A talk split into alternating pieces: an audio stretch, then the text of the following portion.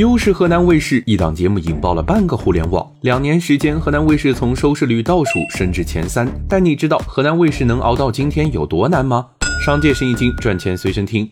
二零二一年，河南卫视的推介会上，领导在台上撕心裂肺地喊着：“我们没钱，买不起节目，也请不起明星。大家记住，只有创新才是河南卫视的唯一出路。没有节目，没有明星，在河南这个地方，那就只有文化了。”二零二一年的河南春晚，唐宫夜宴炸裂出场，它的灵感来源于河南博物馆中一千五百年前的陶乐舞俑。五分钟的博物馆奇妙夜连上五次热搜，一台传统的地方春晚，愣是被河南卫视玩出了王炸，全网播放。超过二十亿，搞了几十年的传统文化节目，河南卫视终于在这一次出圈了。模式对了，接下来要做的就是不断复制。河南卫视把录好的元宵节目全部推翻，爆肝十天拍出元宵奇妙夜，再次冲上热搜。接下来还有洛神水下飞天、龙门金刚、兰陵王助阵曲。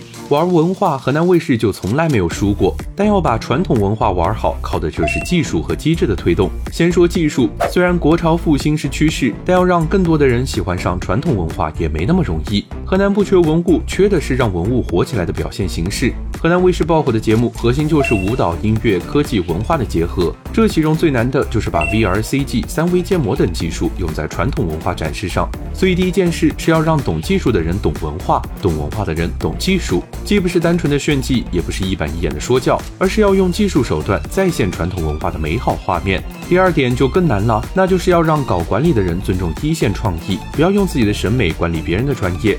二零二零年九月，河南广电将三个创作部门合并到大象融媒，孵化出了十八个市场化运作的工作室，打破传统管理体制，引入竞争和淘汰机制。已经播出的春晚、元宵、清明晚会，其实都是由不同的工作室创作的。一方面条件严苛，从导演到节目都需要提交方案竞聘，但另一方面奖励也及时。一台传统晚会的总导演奖金达到数十万元，头一天节目播出，第二天奖励就会到账。河南卫视能出圈，表面上看是传统文化，但背后的能力和机制才是出圈的法宝。